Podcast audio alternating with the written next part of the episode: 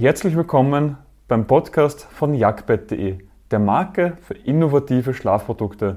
Dieser Podcast enthält die Tonspur von unseren YouTube-Videos. Den Link auf unseren YouTube-Kanal und zu unseren Produkten findest du in den Shownotes. Eine Viskoschaummatratze wird auch als Nasenschaum, Memory Foam oder Gedächtnisschaummatratze genannt. Einen richtigen Unterschied zwischen den Namen gibt es nicht, sondern den Unterschied findest du im Inneren deiner Viskoschaummatratze. Und was diese genau ist, für wen die Viskoschaummatratze geeignet ist, für wen auch nicht, genau das zeige ich dir in diesem Video. Doch fangen wir ganz am Anfang an. Was ist das Besondere an einer Viskoschaummatratze? Ich habe jetzt hier vor mir liegen einerseits die Viskoschaum und andererseits einen Kaltschaum, einen klassischen, so wie man auch häufig kennt. Und die Besonderheit am Viskoschaum ist der sogenannte Memory-Effekt. Bei beiden ist die Basis die gleiche, nur sind beim Viskoschaum ein paar extra Zusatzstoffe drinnen, die das Ganze ähm, eine besondere Eigenschaft verleihen.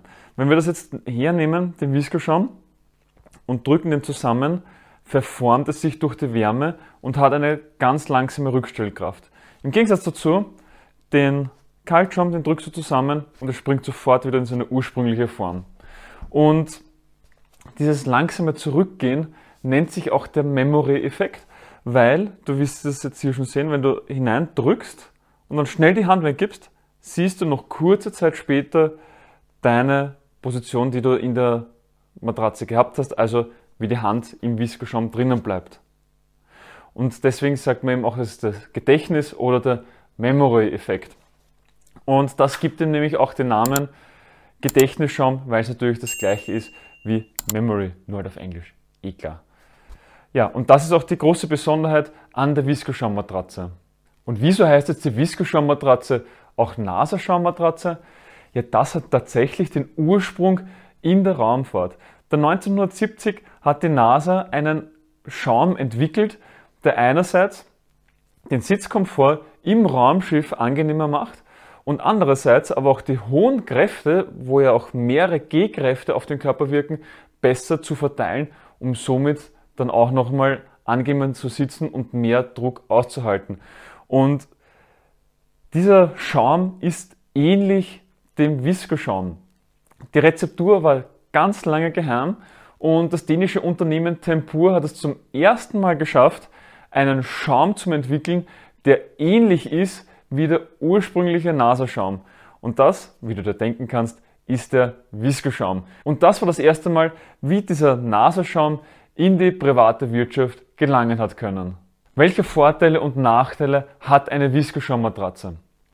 Dieser Memory-Effekt hat natürlich sehr viele positive Eigenschaften, die damit auch einhergehen.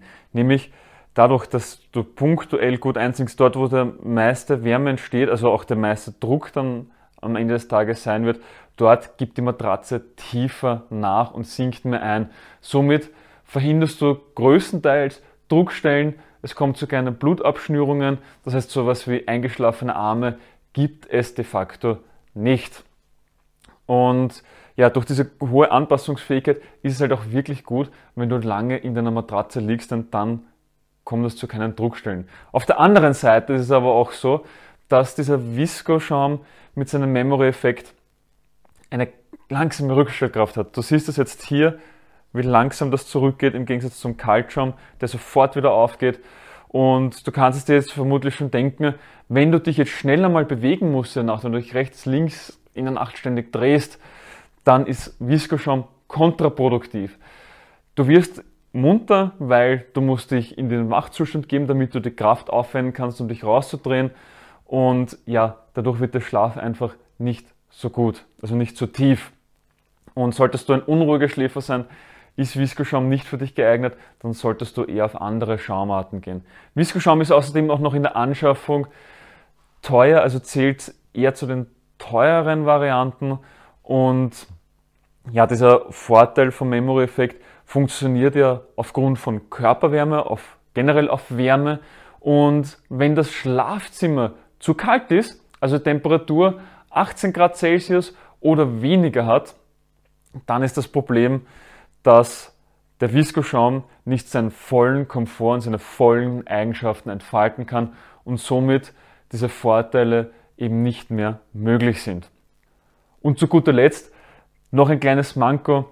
Er ist nicht sehr atmungsaktiv, das heißt, er ist ziemlich kompakt, also generell die Viscoschaum-Matratze ist ziemlich kompakt und dadurch ist sie halt auch um einiges schwerer und die Handhabung ist halt nicht so gut. Also wenn man jetzt die Matratze wenden muss und auch sollte, dann ist es so, dass man sich um einiges schwerer tut, als wenn man eine Kaltschaum, Gelschaum oder Komfortschaum-Matratze hat. Da der Viscoschaum um einiges schwerer ist. Für wen ist eine Viscoschaum-Matratze geeignet? Wie ich es vorher schon erwähnt habe, ist die Viscoschaum-Matratze wirklich nur für dich geeignet, wenn du ruhig schläfst.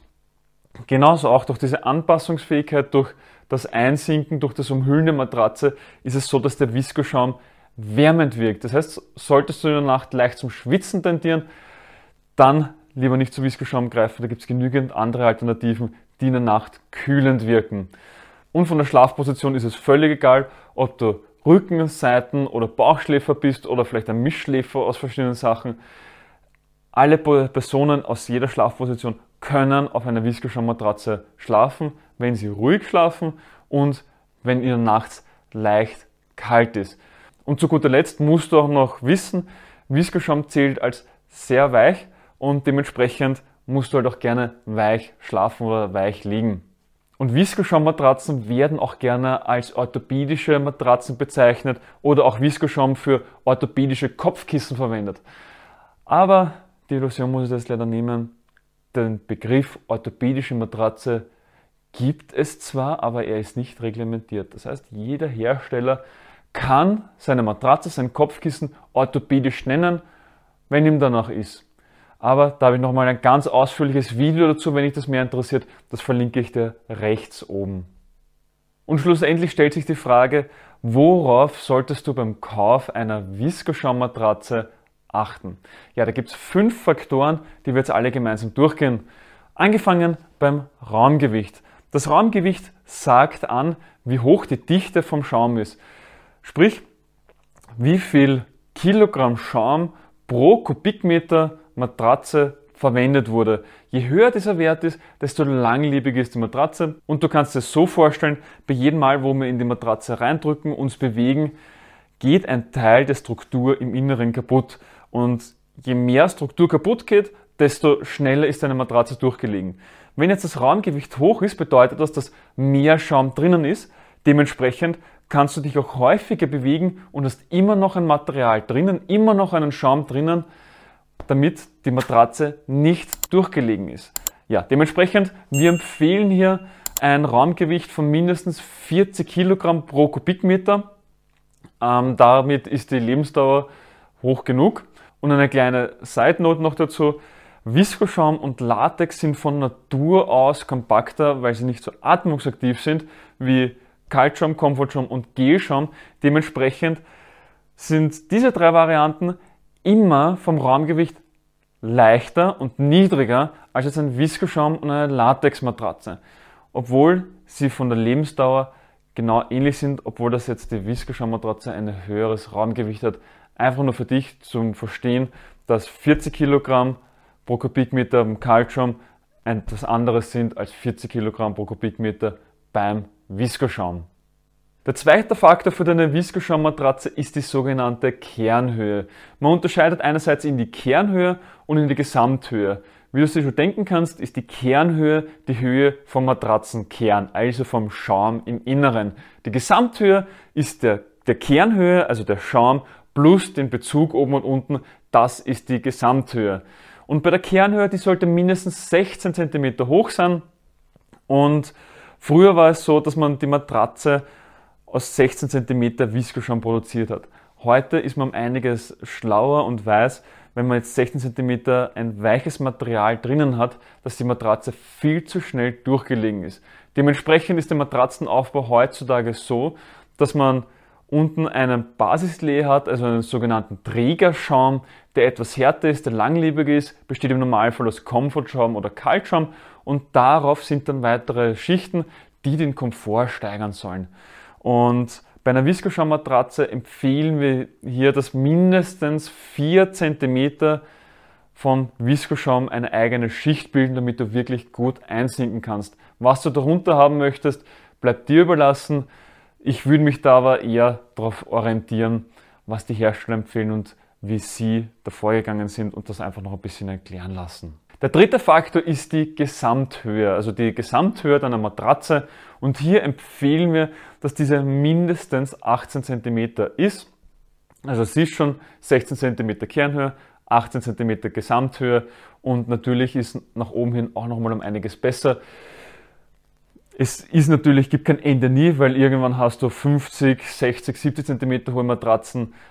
Ja, irgendwann spürst du den Unterschied nicht mehr, es ist einfach viel zu weich und unendlich teuer. Deswegen gibt es Premium-Höhen, da sprechen wir ab 25 cm davon und bei den normalen Matratzen ist 18 cm wirklich gut und da wirst du auch langfristig deine Freude damit haben. Und der vierte Faktor sind die sogenannten Liegezonen deiner Viskoschaummatratze.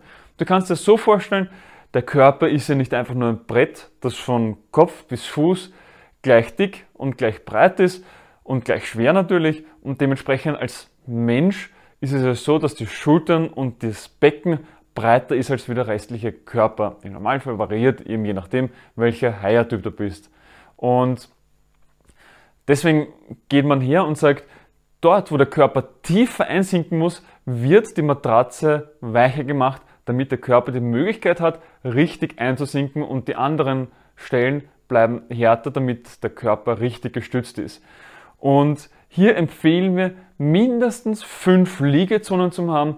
Und bei hochwertigen Matratzen ist es sowieso so, dass du sieben Zonen in deiner Matratze hast. Und der fünfte Faktor, worauf du beim Kauf deiner Viskoschaummatratze achten musst, ist der Härtegrad. Der Härtegrad sagt aus, wie hart oder weich deine Matratze ist. Generell gibt es H1, H2, H3, H4, H5 und je höher diese Zahl ist, desto härter ist die Matratze. Nur eine kleine Side Note noch. Nur die Begriffe sind genormt. Hersteller A und Hersteller B können unterschiedlich arbeiten von den Härten. Das heißt, wenn ich bei Hersteller A H3 kaufe und bei Hersteller B H3 kaufe, können diese auch unterschiedlich sein. Und auch die Berechnung der Härtegrade ist unterschiedlich. Wir gehen zum Beispiel her und sagen, dass dein Körpergröße, dein Körpergewicht und deine Schlafposition ausschlaggebend sind, wie hart oder weich deine Matratze ist.